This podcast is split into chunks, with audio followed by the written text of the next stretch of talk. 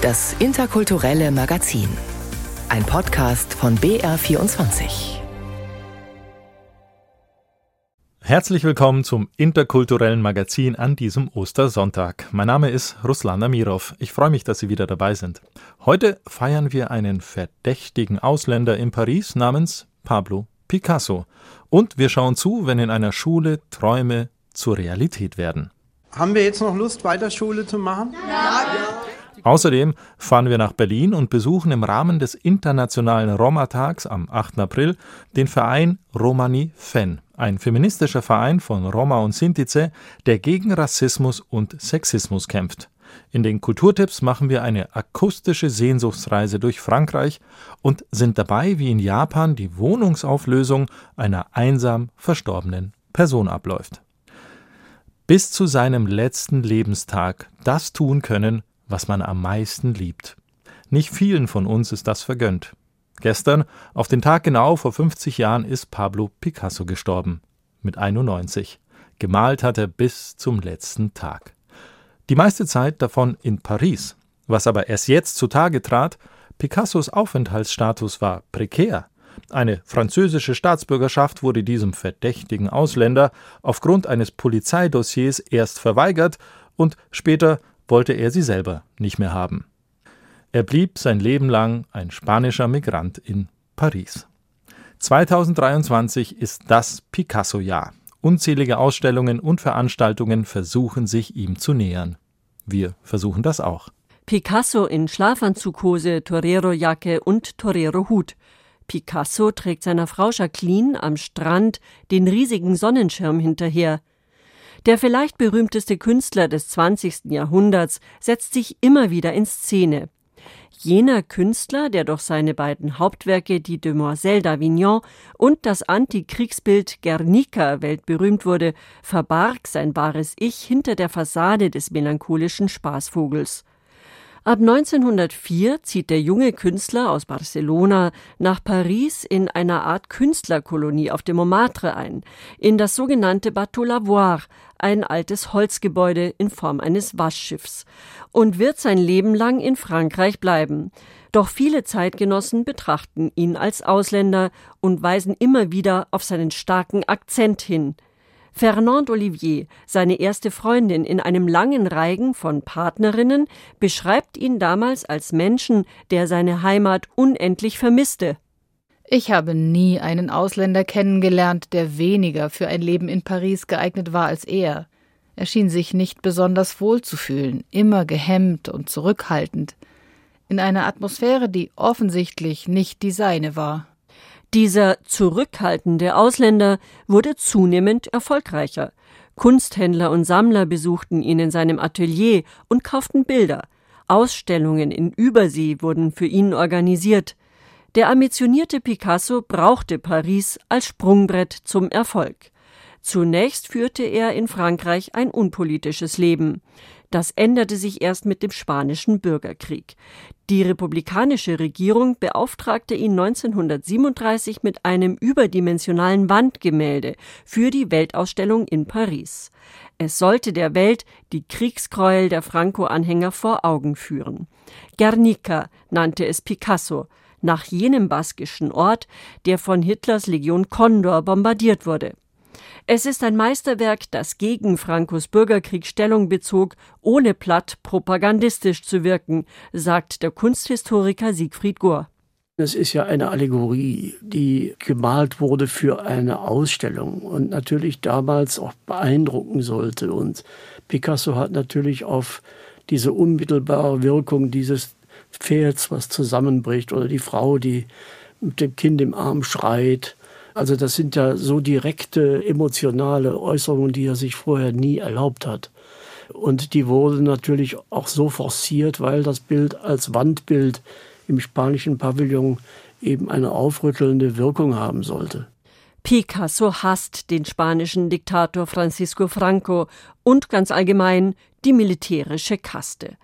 Der Weg zurück nach Spanien ist ihm versperrt. Unter der Besatzung der Nazis in Paris gilt der Maler als entartet und wird mit Ausstellungsverbot belegt.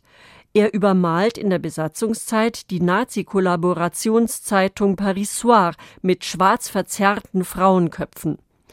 1940 beantragt Picasso die französische Staatsbürgerschaft, aber sie wird ihm trotz des internationalen Erfolgs verwehrt. Die Gründe hat die französische Historikerin Anne Cohen-Solal vor kurzem aufgedeckt. Ihr Buch liegt aktuell auch in englischer Übersetzung vor.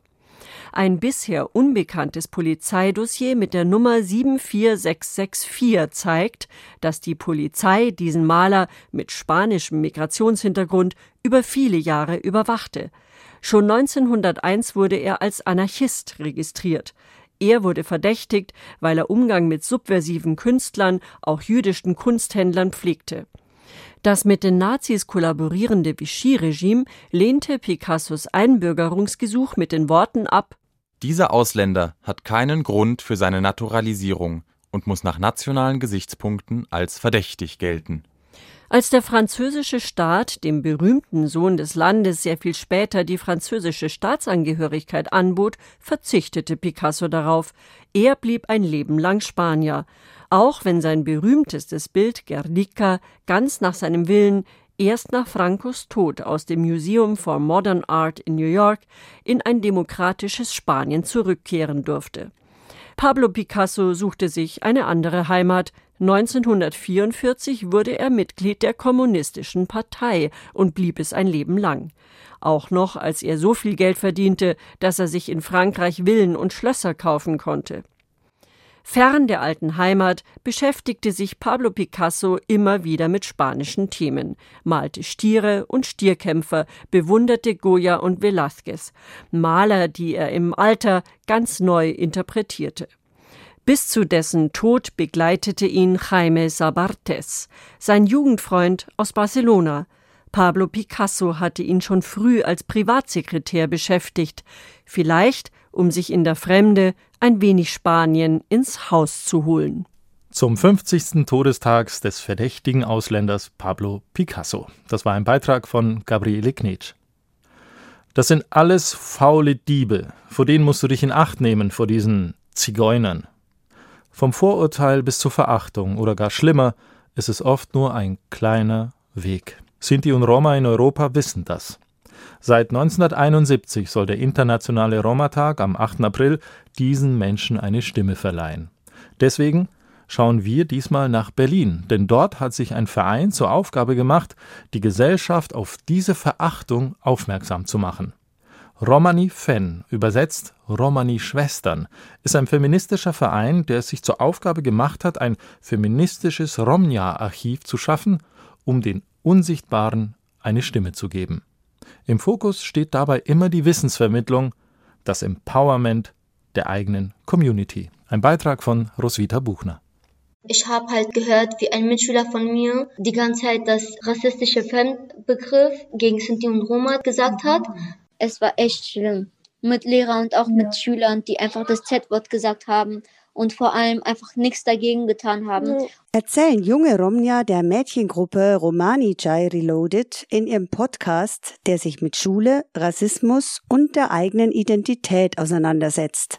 Die sechsteilige Podcast-Reihe ist eines der Projekte des feministischen Romnia-Archivs Romani Pen, das Romnia und Sintise in der Gesellschaft sichtbarer machen will. Feministisch deshalb, weil wir als Romja und Sintize verschiedene Erfahrungen gemacht haben, die einerseits unser Leben sehr geprägt haben wegen den Rassismuserfahrungen, die wir gemacht haben und andererseits aber wir als Frauen auf verschiedenen Ebenen Sexismus erlebt haben. Also sowohl in der Dominanzgesellschaft auch eine spezifische Rassifizierung von Romja herrscht, also so eine bestimmte Form der Exotisierung, auch Vorwürfe der schlechten Mutterschaft, Promiskuität und so weiter. Sagt Isidora Rancelovic, die das Romja-Archiv Romani Pen leitet. Solche Bilder von Romja kennt hierzulande fast jeder sind sie doch auch in der europäischen Kultur fest verankert, wie etwa in der Figur der Carmen aus Bissets gleichnamiger Oper oder die der Esmeralda in Victor Hugos Glöckner von Notre Dame. Über die echten Persönlichkeiten oder geschichtlichen Hintergründe weiß die große Mehrheit jedoch wenig, etwa über den Genozid im Zweiten Weltkrieg im Zuge dessen 500.000 Romja und Sintize ermordet wurden und dessen öffentliche Aufarbeitung nur schleichend vorankommt. Über die Verfolgungsgeschichte der Romja, die bis ins 15. Jahrhundert zurückreicht, gibt es Wissenslücken, die der Verein schließen will, sagt Musikerin, Autorin und Aktivistin Tayo Avoshusi Onutor, die den Berliner Verein 2019 mitbegründet hat. Einen besonderen Schwerpunkt legt Romani Penn auf Frauen einfach aus dem Anliegen heraus, dass diese Beiträge in der Gegenwart, aber auch in der Vergangenheit sehr oft unsichtbar waren und sind. Also es gibt sehr wenig Informationen, zum Beispiel wer Cheya Stoica ist oder wie Fatima Hartmann politisch gewirkt hat in Deutschland maßgeblich in den 80er Jahren und ganz, ganz viele weitere tolle Beiträge von Frauen, die einfach nicht sichtbar sind, die nicht bekannt sind.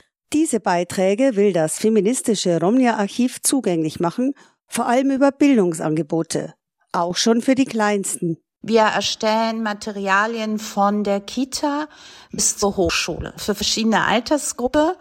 Und das ist einerseits eben wirklich so Aufklärungsmaterial und andererseits ist es Teil vom Archivieren, weil wir verdienstvolle Persönlichkeiten zum Beispiel in den Materialien vorstellen. Das heißt auch die Kinder empowern, also die Romani-Kinder, die das lesen sagt Isidora Rangelovic, die selbst an der Hochschule für soziale Arbeit lehrt. Für die Kindergartenkinder bestehe das bereitgestellte Material eher aus Malbüchern, für Schulkinder und Studierende hingegen aus rassismuskritischen Texten und Filmen.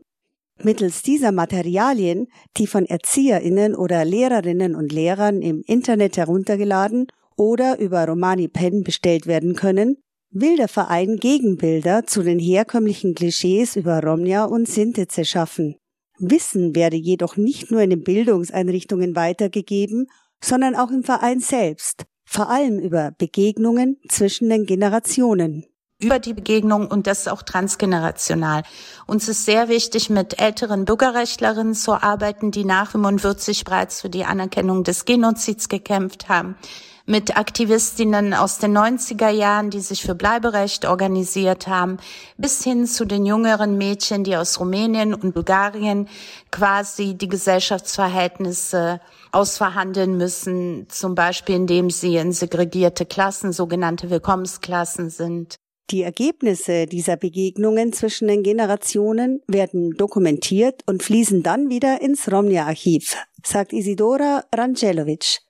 Der Höhepunkt jeden Jahres aber sei der Romney Power Month, der vom 8. März bis zum 8. April, dem Internationalen Roma-Tag, die Community über Grenzen hinaus verbindet. In diesem Zeitraum hat der Verein auch dieses Jahr Konzerte, Diskussionsrunden, Theateraufführungen und vor allem viele Begegnungen zwischen Romnia und Sintize aus allen Teilen Deutschlands und Europas organisiert. Diese Vernetzung sei wichtig um die mit zwölf Millionen Menschen größte Minderheit der Europäischen Union endlich sichtbarer zu machen, sagt Isidora Racelovic. Sie wünscht sich, dass Romani Pen dazu beiträgt, wenn über bestimmte Themen gesprochen wird, dass dann auch Romja vorkommen und Sintize. Und dass die Beiträge von Romja und Sintize in der rassismuskritischen Arbeit, in der Geschichtserzählung wahrgenommen und gewertschätzt werden. Wissen und Aufklärung der beste Weg, um anderen Menschen vorurteilsfrei begegnen zu können. Dass es nicht entscheidend ist, was über andere Menschen so erzählt wird, sondern was in ihnen steckt, das war dem Lehrer Dieter Bachmann klar. Als Mittelschullehrer einer sechsten Klasse in der mittelhessischen Kleinstadt Stadt Allendorf stand er einst vor 19 Schülern aus 14 Nationen. Einige der Schüler konnten kein einziges Wort Deutsch zum Scheitern verurteilt, könnte man meinen, doch neun der Kinder machten später Abitur, die anderen eine Ausbildung. Der Dokumentarfilm von 2021, Herr Bachmann und seine Klasse, zeigt, wie traumhaft Schule sein kann. Jetzt hat Dieter Bachmann ein Buch herausgebracht. Traut euch, träumt ist im Ullstein Verlag erschienen. Unsere Autorin Dagmara Girjan hat einen Blick reingeworfen.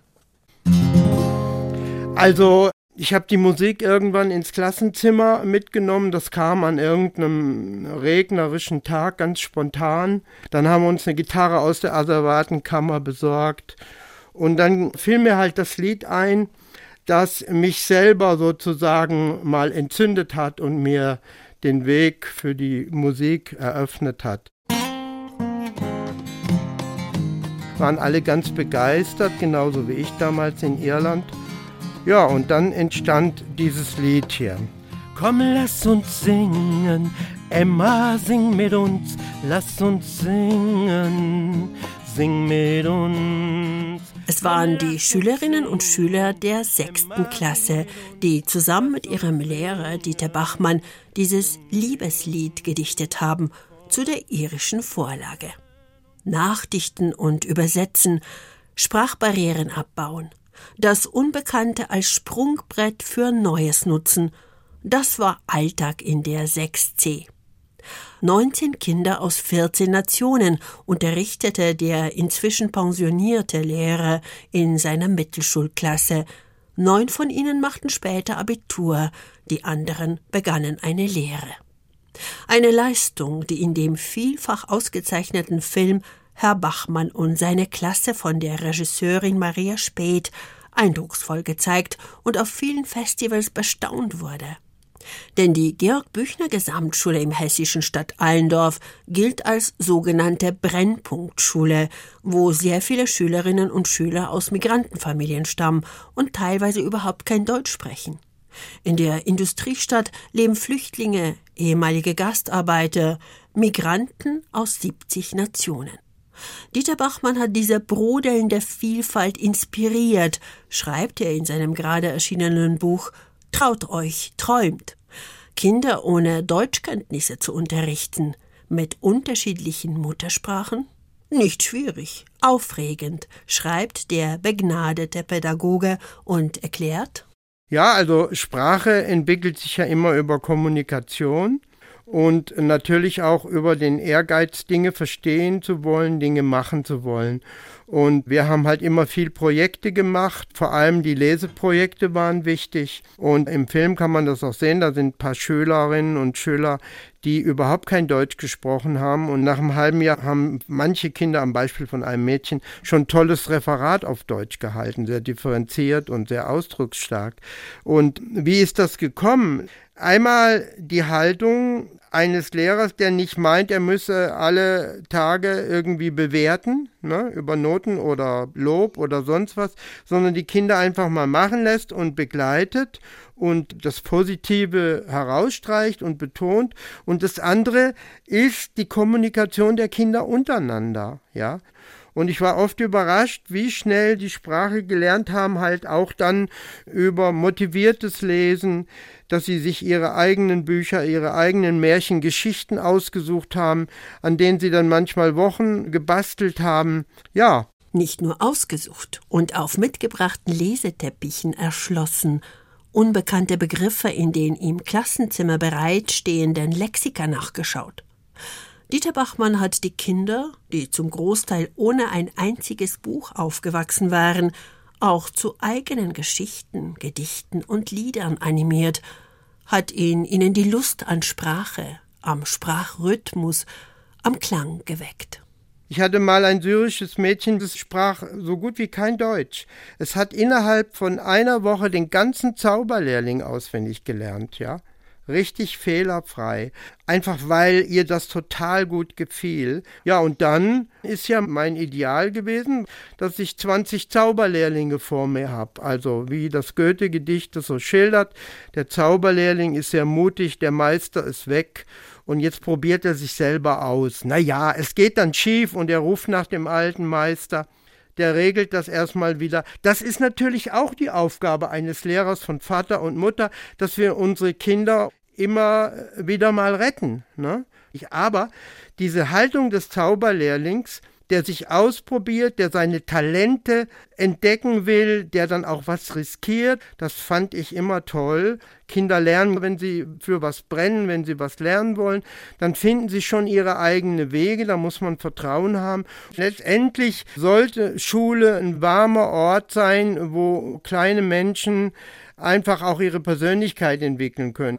Um dieses Ziel zu erreichen, hat Bachmann zusammen mit seinen Schützlingen einen Lebensort aus einem unpersönlichen Klassenzimmer gestaltet. Mit einer Ruhecouch, einem Samovar, der für jeden zur Verfügung stand, mit Äpfeln, Keksen, Teppichen und Musikinstrumenten und mit einer buchstäblich immer offenen Tür. Für andere Lehrerinnen und Schüler, für Geschwisterkinder, Eltern und Nachbarinnen, die ab und an einen Kuchen gebacken und mitgebracht haben und sich schon mal in den Unterricht einmischten, die Kinder bestärkten und inspirierten. Die Vielfalt ins Klassenzimmer holen, eine Lern- und Lebensgemeinschaft gründen, in der die Kinder gerne lernen. Das ist Dieter Bachmann wie kaum einem anderen Pädagogen geglückt. Haben wir jetzt noch Lust, weiter Schule zu machen? Ja. Sie kommen morgens vielleicht ganz gut gelaunt äh, in die Schule und mein Anspruch war, dass sie mindestens genauso gut gelaunt wieder nach Hause gehen. Lehrer als Begleiter und Schule als Ort der Freiheit und nicht der Bewertung. Welch ein wunderschöner Traum. Zumindest einmal ist dieser Traum schon Realität geworden.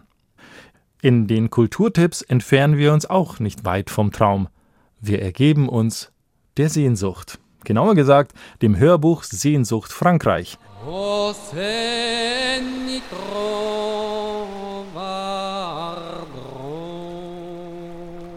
Die Bretagne kann aber auch anders. Heiter und ausgelassen kann sie sein, singend und spielend und tanzend.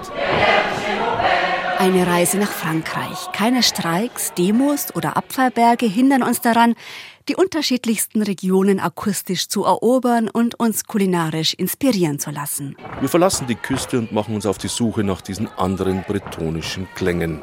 Tief hinein ins Landesinnere der Zentralbretagne geht es.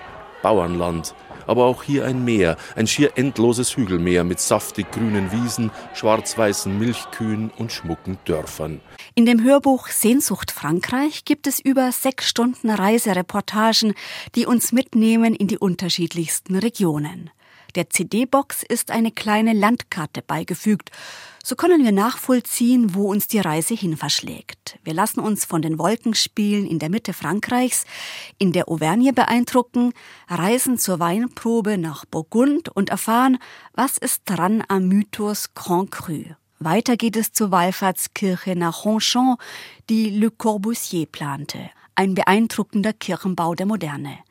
Wir reisen weiter in das Innenland der Bretagne. Allmählich füllt sich das Festivalgelände rund um diverse Zelte und Bühnen. Patrick Ferrock ist einer der ehrenamtlichen Organisatoren des viertägigen Fisel Musikfestivals in Rostren. Der 28-Jährige begrüßt uns auf Bretonisch. Willkommen in Rostren. Heute Nacht werden wir Musik hören, uns mit anderen Leuten unterhalten und vielleicht ein paar Biere miteinander trinken. Ganz unterschiedliche Autorinnen und Autoren waren für den Bayerischen Rundfunk in Frankreich und haben über sechs Stunden spannende Reisereportagen mitgebracht, aufgeteilt in die unterschiedlichen Regionen. Erschienen ist das Hörbuch Sehnsucht Frankreich im Hörverlag.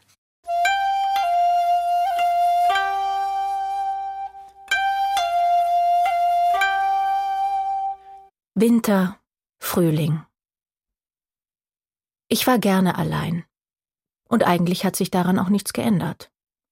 Nach wie vor bin ich kein Mensch, der viel Gesellschaft um sich braucht. Ich wollte ganz einfach in Ruhe gelassen werden. Schon in der Schulzeit investierte ich nur ein Minimum an Aufwand in puncto Freundschaften.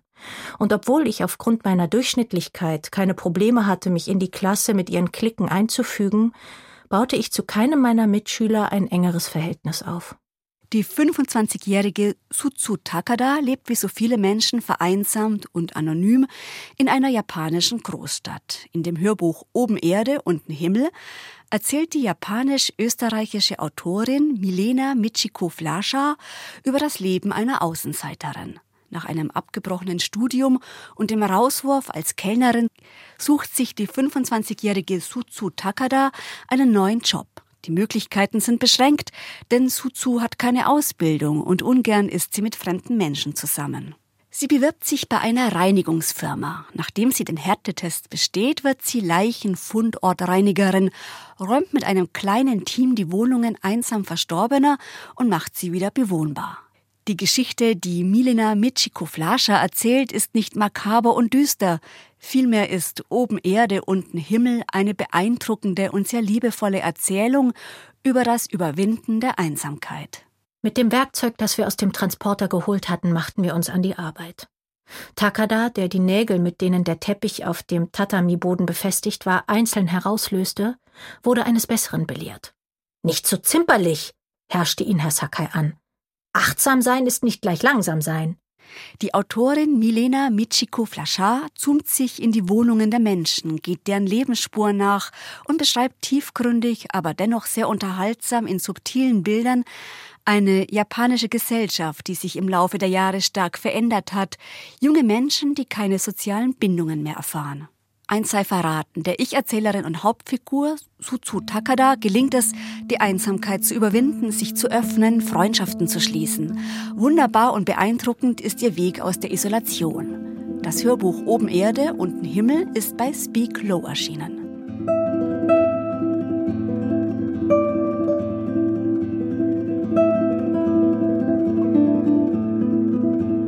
Sie hat einen Instinkt für poetische Klänge. Fein und klar ist ihre Anschlagtechnik.